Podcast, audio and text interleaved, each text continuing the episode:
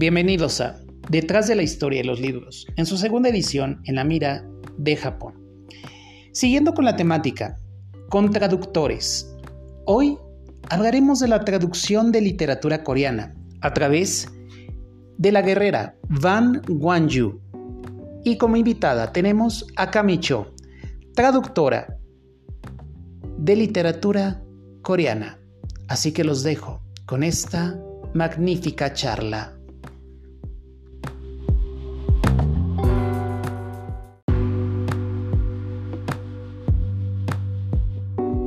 Bienvenidos a un episodio más de Detrás de la Historia y los Libros, en su segunda edición en la mira de Japón. Pero el día de hoy, como estamos en este mes de octubre, noviembre, con respecto a esta pequeña, digamos, sección de a platicar con traductores, el día de hoy se me da la oportunidad de platicar con Kami Cho, traductora de La Guerrera, Wang Wanju, de Editorial Huarang, que vamos a platicar un poco del libro y también de la trayectoria de la traductora. Bienvenida. Pues muchas gracias, Adrián, por invitarme hoy. Pues bueno, la primera pregunta, ¿cómo surge tu pasión por la traducción? Eh, bueno, eh, mi pasión original es la pasión por la literatura. Y esto, desde muy pequeña me interesaban los cuentos, los cuentos eh, clásicos de terror, eh, todo tipo de cuentos, entonces pues eh, siempre tuve acceso a mucha literatura en mi casa, mi abuelo era poeta, entonces esto también tenía acceso a, a poesía, a prosa, a todo, entonces ese interés creció a medida que llegué a la adolescencia y luego tuve la oportunidad de estudiar mi pregrado en Rusia, entonces inicialmente... Eh, esos cuentos rusos que leí de niña, eh, los pude leer ya de adulta y pude aprender el idioma y empezar a traducir del, del ruso al español y al inglés. Y luego, pues, em, como a los 20 años, me fui como por mis raíces y decidí aprender coreano y ahí también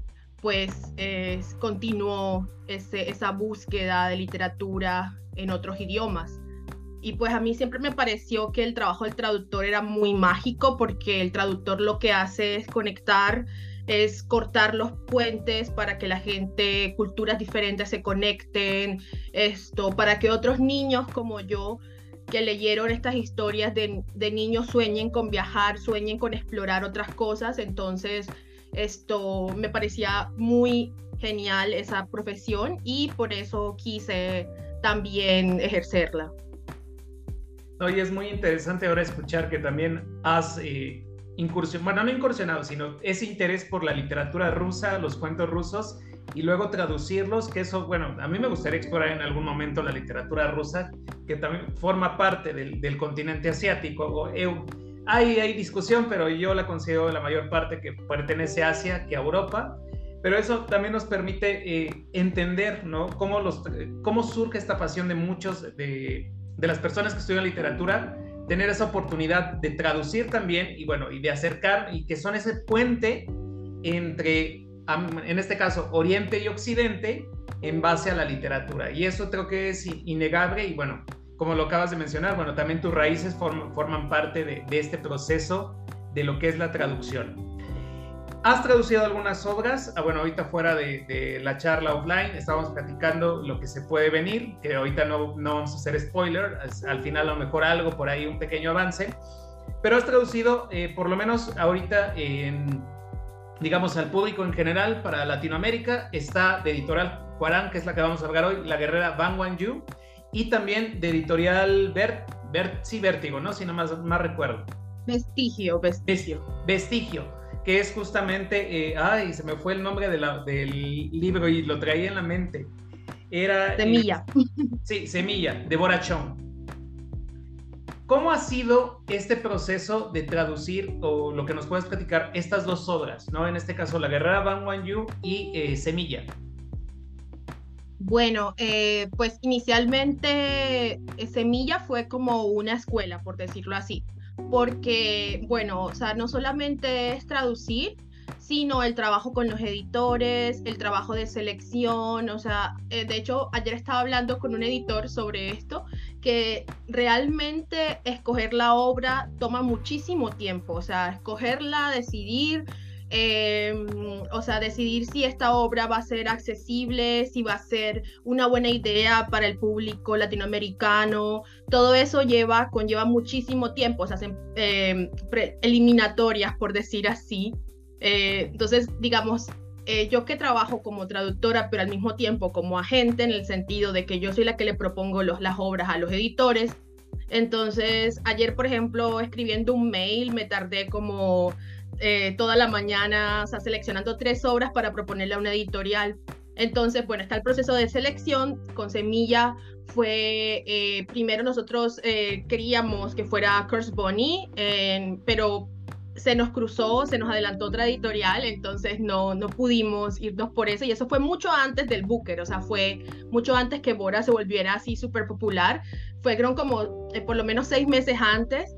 Entonces, primero fue la selección, luego esto, el proceso de traducción fue bastante complicado porque eh, pues era mi primera vez. Yo venía del Instituto de Traducción, pero no había trabajado con un equipo, no, no sabía esto, esto cómo, qué, qué, dificultades iba a tener en el proceso. Entonces nos tardamos un montón, era como enviar un manuscrito, luego regresar y así era como un trabajo de, de ping-pong. Acá esto se envía, luego se regresa, se envía y así, o sea, fue bastante complicado.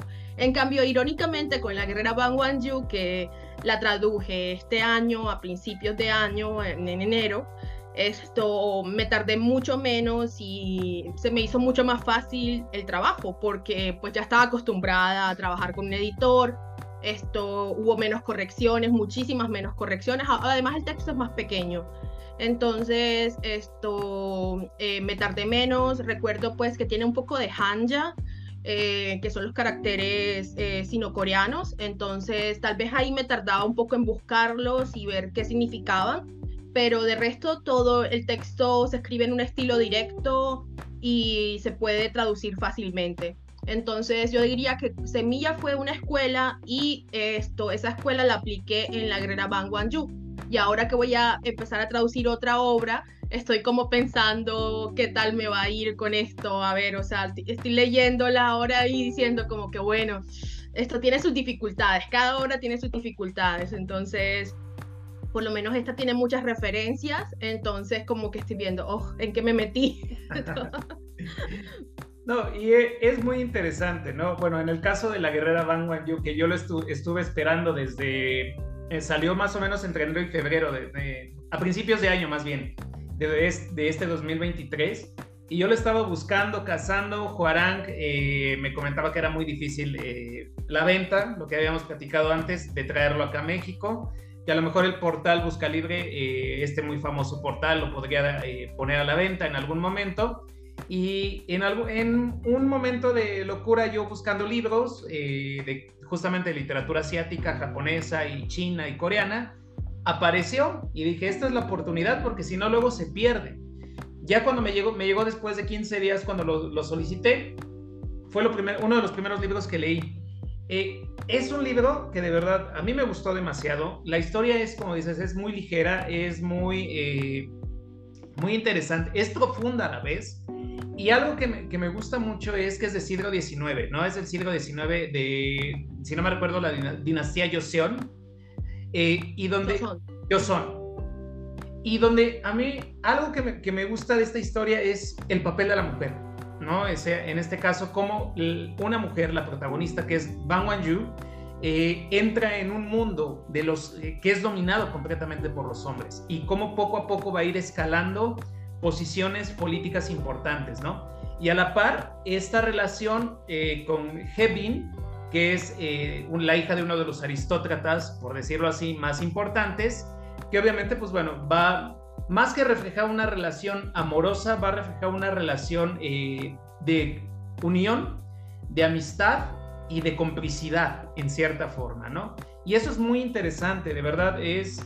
Me recuerda un poco al Toriyama eh, Monogatari, que es más o menos un poco ese tipo de historias de Japón, donde se maneja esto del cambio de sexos, ¿no? En este caso, donde la mujer se vuelve hombre, aunque aquí es un poco diferente, ya en un, en un futuro episodio voy a tratar ese, ese eh, libro del Monogatari, pero es muy interesante, por eso cuando lo quise, lo tuve en mis manos y lo leí, se lee muy fácil, es rápido, pero también es profundo, vuelvo y repito, y fue una de las cosas que me gustó mucho, o sea, aparte creo que es una, una literatura que, bueno, puede ser leído para mucha, que es para un amplio espectro y que puede tocar, bueno, toca varias, eh, que varios sectores pueden, eh, ¿cómo podemos decirlo? Pueden leerlo sin necesidad de caer en una cuestión de morbosidad, sino más bien creo que algo que tiene la literatura asiática, tanto la coreana como la japonesa, es ese eh, detalle y cuidado en las palabras y en la trama. A mí, a mí eso me gustó mucho de la guerrera eh, Bang Wan-yu. Y bueno, no lo veo con, no se ve con morbo, sino lo ves como una historia de estas mujeres eh, heroínas que bueno, Corea tiene eh, muy presente, ¿no? Y que al final de cuentas es algo que, que, se refleja muy bien en el libro. La dirección de arte, bueno, de las portadas es bellísima. Me recuerda un poco a las cuestiones de, a los, a los paisajes chinos. Bueno, sabemos que China tiene mucho que ver también en, estas cuestiones porque en algún momento se menciona a una dinastía, no recuerdo si la dinastía Ming o algo así, pero... Sí, exacto. Eh, si quieres esto, te hago un comentario de lo que dijiste ahora. Em, a mí me gusta mucho la relación entre Bang Wanju y Hevin, eh, la chica con la que se casa, porque a mí me parece que Hevin también la reta a ella intelectualmente, ¿sí? O sea, como que hay un intercambio intelectual entre las dos y las dos representan posiciones diferentes de lo que esto conlleva em, esto eh, ser mujer y lo que conlleva eh, escalar posiciones y todo esto y el secreto como tal de Bang Wan-yu. No quiero tampoco hacer muchos spoilers, pero, pero bueno, o sea, sí me encanta, me encanta ese personaje, la verdad. Eso por un lado. Eh, otra, otro lado es que esto durante el, la época que se escribió esta obra, que se supone que data de finales del siglo XIX, es, bueno, aquí hay algo importante y es que ya había aires de cambio en la dinastía Chozón, ya se sentía como esa decadencia de la dinastía Chozón, entonces eh, ya había como en el pueblo ciertas revueltas, ciertos movimientos escondidas. Entonces sí, eh, las mujeres tenían que esconderse para escribir, las mujeres eh, no tenían permitidos abiertamente salir de la calle, era una especie de, eh, no sé, islam, algo así, que las mujeres tenían que estar escondidas, no podían salir y todo esto, pero ya se estaban revelando, ya querían como algo nuevo. Entonces, este libro aparece en esa época. no fue un libro popular en esas, apenas habían, encontraron tres manuscritos, pero, pero, o sea, ahora que se redescubrió hace 20 años, todo el mundo ha quedado como sorprendido. Es una historia muy fuera de lo común. No solo por el hecho de que esta mujer eh, se disfraza de hombre y al final se mantiene así, no regresa a, a su rol tradicional de mujer, sino también por el hecho de que adoptan un niño. Y luego la explicación, como tú decías, la explicación mitológica al final también es súper importante. Y con respecto a la dinastía Min, sí, o sea, eh, usualmente lo que hacían mucho las historias de esa época es que usaban la dinastía Min como un cierto lugar lejano en el siglo XV, XIV, la dinastía Min. ¿Por qué? Porque así podían huir de la censura. Entonces, esto, por eso eh, las aventuras ocurrían en la dinastía Min, no en Corea, porque en Joseon eso era inimaginable, por decirlo así. Entonces, sí, hay muchos, muchos aspectos muy interesantes de esta obra que cuando yo la vi, yo dije, no, pues eh, me parece genial, o sea, tengo que proponerla. Entonces, me, me gustó mucho, me gusta, me gusta mucho y, sé que es sencilla, pero como que te deja pensando porque tú dices, bueno, o sea, aún ahora en Corea contemporánea no hay historias que reten tanto los roles de género en el sentido de que ni siquiera lo de la adopción de de un niño por dos mujeres, eso se ha tocado en la literatura contemporánea, o sea, ninguna obra lo ha tocado. Y esta obra de el siglo XIX lo toca, te vale la pena como echarle un vistazo, yo creo. Sí, y aparte es interesante también destacar eh, que, bueno, en este contexto, a pesar de que hubo, ¿cómo decirlo? El budismo, eh, cuestiones más filosóficas, no veían mal eh, a lo mejor los rol, esta parte de, la cuestión de la sexualidad, ¿no? Ya hasta que llega Occidente, llegan ideas del catolicismo o de las religiones actuales, es como empiezan como a frenar todo este tipo de cosas. Bueno, a mí eso me, pasa, me pasó con eh, el gran espejo del amor entre los hombres de eh, Ihara Saikaku, que él mismo menciona es cuando él hace ese estudio del de, el romance entre hombres samuráis y actores de kabuki, no era mal visto por la sociedad, sino ya llega un momento en donde eh, la misma religión o, las, algunas ideas occidentales empiezan como a decir que todo esto está mal. Aunque no está, bueno, aquí no, no nos lo marca como un tema de, tan profundo la diversidad, pero bueno, está ahí presente. El personaje de, de Naxeon, que es el, el, hijo adoptivo, también es muy interesante porque es, eh, llega como si fuera por, de, la misma Bang Wan dice que llega por derecho divino, ¿no? Y que, que es como un regalo del cielo que, que, le otorgan y que también juega un rol interesante, ¿no? Es lo que acabas de comentar en la parte de la adopción. Y que justamente, bueno, todos, eh, creo que es fundamental. Creo que es una historia que tendría que, a mi gusto, tendría que seguir, seguir dando, darse a conocer más. Y también, este, eso literal es una historia del siglo XXI, a pesar de que haya sido hecha en siglo XIX. A mi gusto se puede, eh, bueno, la podemos este, ubicar ¿no? en, este, esta cuestión de, que ahora la diversidad está no de moda, sino de, en realidad forma ya parte de, un amplio espectro de la sociedad, creo que hay que seguir dando esa difusión eh, para generar un cambio de conciencia.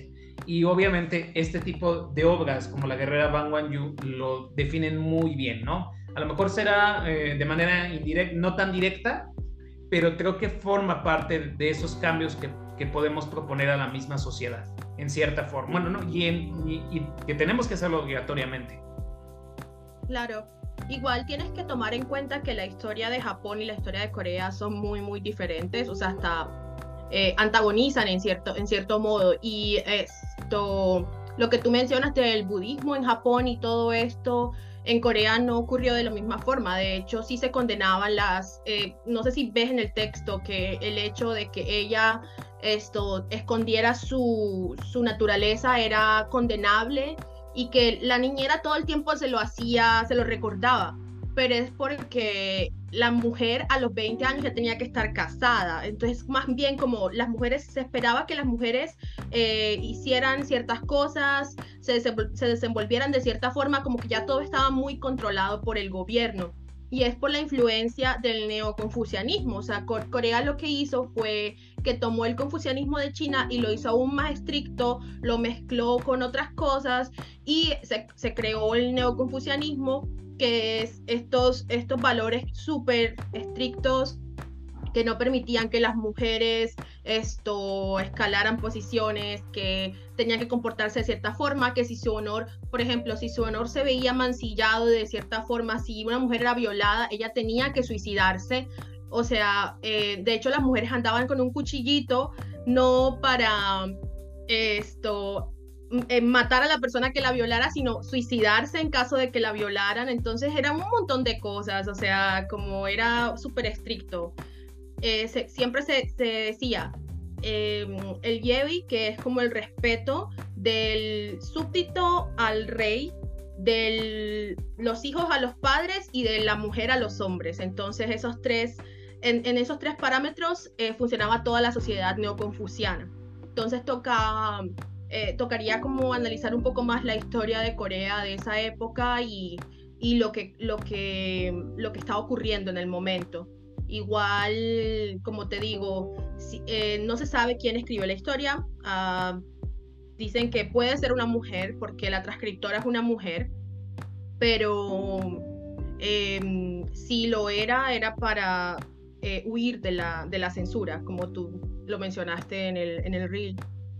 Sí, y vaya, que ahora que me diste esta explicación, creo que es más complejo la, la, situación que vive Corea, o que vivió Corea en ese momento a la par de, Japón. Pero aquí, eh, Japón ha sido muy antagónico con Corea, sobre todo lo vemos con Yerba, que la novela gráfica de Kyung-suk Kendrick Kim, y podemos profundizar en ese tema eh, desde mucho, de, bueno, ya eso es siglo XX, pero supongo todavía, debe haber, hay más vestigios, yo creo, de esa, de esa historia eh, conjunta y a la vez eh, que confronta a las dos naciones, ¿no? Que hasta el día de hoy siguen, en cierta forma, pues siguen confrontadas.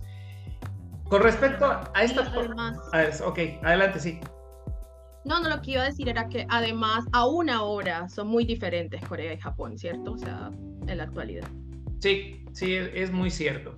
Y con respecto a esto de la guerrera Bang Wan-yu, eh, esta es una traducción conjunta con Kami Cho, que la tenemos aquí en el episodio, y Jung He Kim. ¿Cómo fue trabajar con, con otro traductor en este caso? ¿Cómo fue esa, ah, esa dinámica? Yuni, se llama Yuni. Yuni, es eh, amiga desde hace mucho tiempo, ya vive en Colombia eh, mucho tiempo. Entonces, ya yo he trabajado tanto en traducciones em, literarias como en traducciones oficiales de otro tipo, médicas, em, científicas con ella. Entonces, básicamente lo que hacemos es que yo traduzco todo y ella luego revisa y me subraya algo que no tenga sentido, tal vez eh, viendo el coreano ya, o sea, del coreano que no tenga sentido, tal vez que me confundí o algo así. Entonces, más, que todo, ella me corrige al final y el, sentido de lo, que, de lo que traduje. Y tal vez a veces me pasa que no encuentro el significado de una palabra en ningún lado. Entonces le digo, ven, ayúdame. Entonces, me, ah, ok, bueno, es esta forma o tal vez significa esto. Entonces, sí, ella me ayudó mucho como en ese sentido de, de aclarar ciertas dudas. Entonces, esa es nuestra forma de trabajar. Yo traduzco todo y ella revisa y me subraya las cosas que tal vez suenan extraño o no son así en, en, coreano. No. Tal, le cogí el significado por donde no era o usé un significado que no era. Ella, ella se encarga de eso.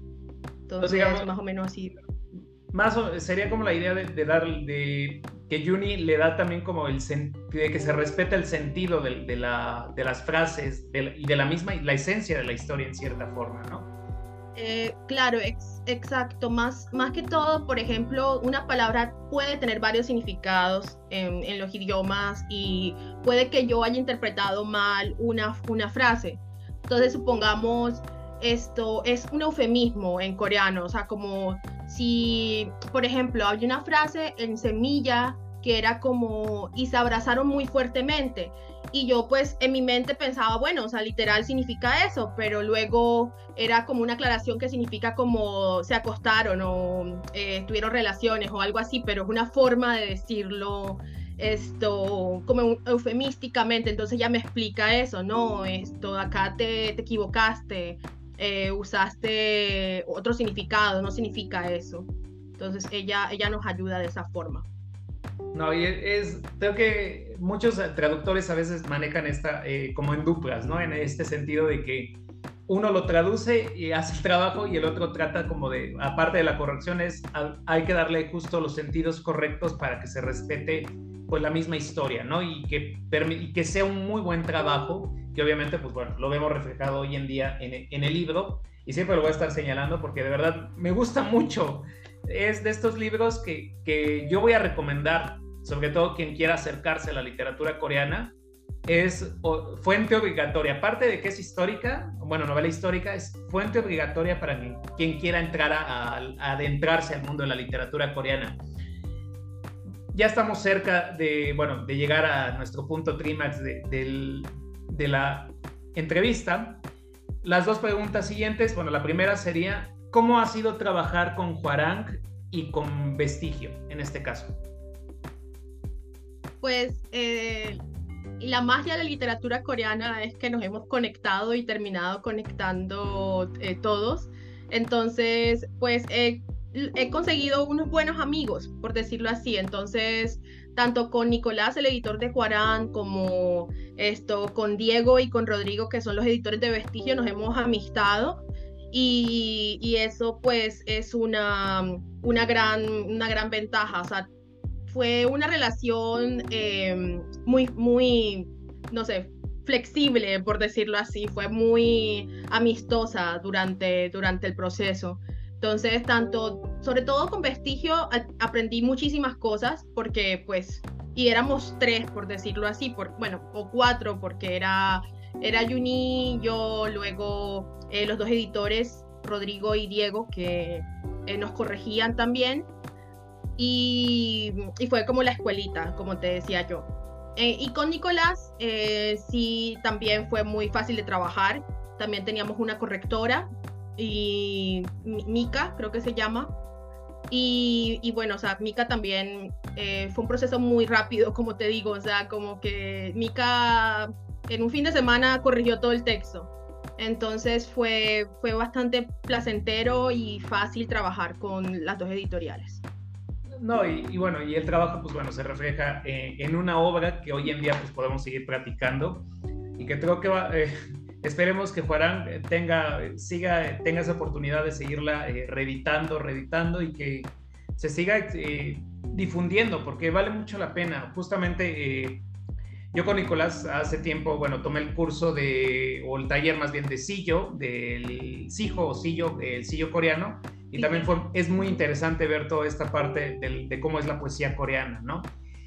Y ya como última pregunta, antes de cerrar nuestro episodio, ¿qué se viene en cuestiones de traducción de literatura coreana por tu parte? ¿Qué sorpresas podemos esperar? Eh, bueno, esto eh, ahora se viene, eh, es que no sé qué tanto pueda revelar, pero se viene otro autor, otra autora. voy a dar una pista. Este autor o autora no ha revelado su género ni su, ni su cara. Eh, los, que, los conocedores sabrán a quién me refiero. Eh, y va a ser su primera traducción oficial al español de este autor o autora eh, súper interesante coreano. se viene también una línea de literatura de jóvenes adultos coreana. Se viene otra línea de terror, ciencia ficción, literatura de género. Entonces ya y se viene eh, con otra editorial feminista eh, una obra feminista. Entonces, eh, por acá lo que viene son cosas. y mucho trabajo con respecto a traducción.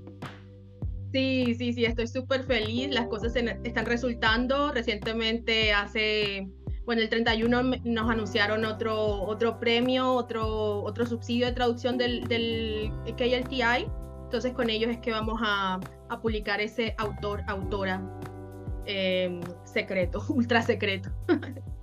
No, y estaré yo muy a la expectativa de qué es lo que se va a venir con respecto a traducción.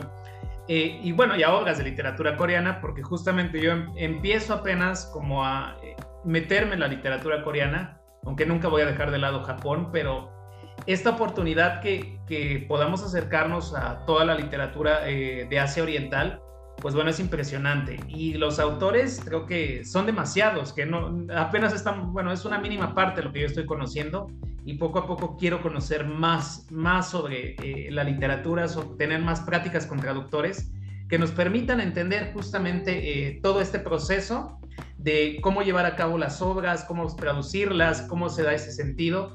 Y creo que es muy interesante todo esto que, hemos estado platicando a, lo largo de estos minutos y que bueno, obviamente mi última pregunta, que se me, ahorita se me surgió, para comenzar la literatura coreana en español, aquí nuestros, eh, las personas que nos escuchan, ¿recomiendas que comiencen con eh, la guerrera Bang Wan-yu? Por supuesto que sí, por favor, por favor, esto es algo eh, fuera de lo común de la literatura coreana. Entonces creo que es, es una lectura bastante ligera a pesar de ser un clásico, es decir, no se van a aburrir, no, se lee súper rápido, súper fácil. Y esto es una breboca de toda la literatura genial que hay para leer, para descubrir en Corea. Entonces, eh, por favor, sí, lean el libro y, y los que vienen. y todo lo que viene. Y espero yo pronto tener de vestigio semilla, que obviamente, bueno, sé que vestigio sí lo puede traer a México, bueno, sí lo puede, podemos hacer el encargo para México, pero cuando lo he querido hacer, siempre pasa algo. Entonces, tiene que ya este mes de septiembre que estamos grabando el episodio, es ya tenerlo en mi poder justamente para ahora ver otra obra diferente de Bora Chung. Y aparte que es una, una de las autoras que creo que eh, Kurt Bonnie, eh, que es, bueno, es el título en inglés, ya en, en, algunos meses, o no sé si pronto va a salir la, la, traducción en español, que eso también es como, por ahí lo ando el próximo mes, creo. Esperemos pronto que también, bueno, no sé si sea española la, la, la editorial que lo va a, traer. Sí, Alfa, Alfa Decay se llama, es española. Híjole, entonces es, un poco más complicado. Bueno, casi todo lo que traen de España tarda, tiene un tiempo de, que lo puedan traer un poquito más largo. Pero bueno, este portal famoso, pues bueno, nos permite tener como ese acceso un poco más rápido. Entonces, ¿algo más que quieras comentarnos, Cami? No, solamente los invito a que lean más cosas, lean Semilla, lean La Guerrera Bang Yu, lean todas las obras que saldrán pronto y eh, que se adentren a la literatura coreana, que no sea solamente K-pop y cine, que, ni dramas, que son buenos también, pero también hay otra forma de expresión que es la literatura. Y que en este momento tanto la literatura eh, japonesa y sobre todo toda la literatura asiática, yo lo puedo decir así, están teniendo un boom bastante interesante en América Latina, incluyendo España, que justamente siento que es lo que está haciendo que, que nos adentremos, bueno, que las editoriales, tanto pequeñas, independientes como los grandes emporios, empiecen ya como a invertir más y a, que, a traer más obras. Entonces, yo espero en un futuro no muy lejano que esto ya sea cada vez más grande y que tengamos la oportunidad de seguir platicando sobre literatura coreana, literatura japonesa, china y lo que se venga. Porque de verdad, eh, en, esta es la oportunidad que tenemos de poder conectar y que al fin, bueno, yo que empecé el año pasado a inmiscuirme en todo este mundo, me he sorprendido bastante de encontrar muchas personas, traductores, especialistas, personas comunes y corrientes también, que se están acercando a la literatura y que, bueno, puedo platicar a través de esta plataforma que es este podcast. Entonces, Gracias. te agradezco, Cami, de verdad que hayas aceptado la invitación al podcast y bueno, nos despedimos de un episodio más de Detrás de la Historia de los Libros en su edición en la Mira de Japón con una sección especial o temática especial platicando con traductores de literatura asiática y obviamente también japonesa. Entonces, nos despedimos y nos vemos muy pronto. Hasta luego, gracias. Gracias, gracias Cami.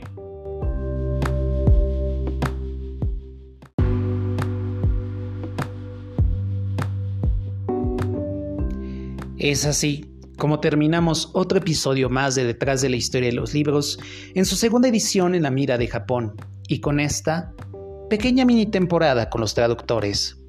Agradezco a Kamicho por haber aceptado la invitación. Bueno, solo nos resta despedirnos. Hasta pronto.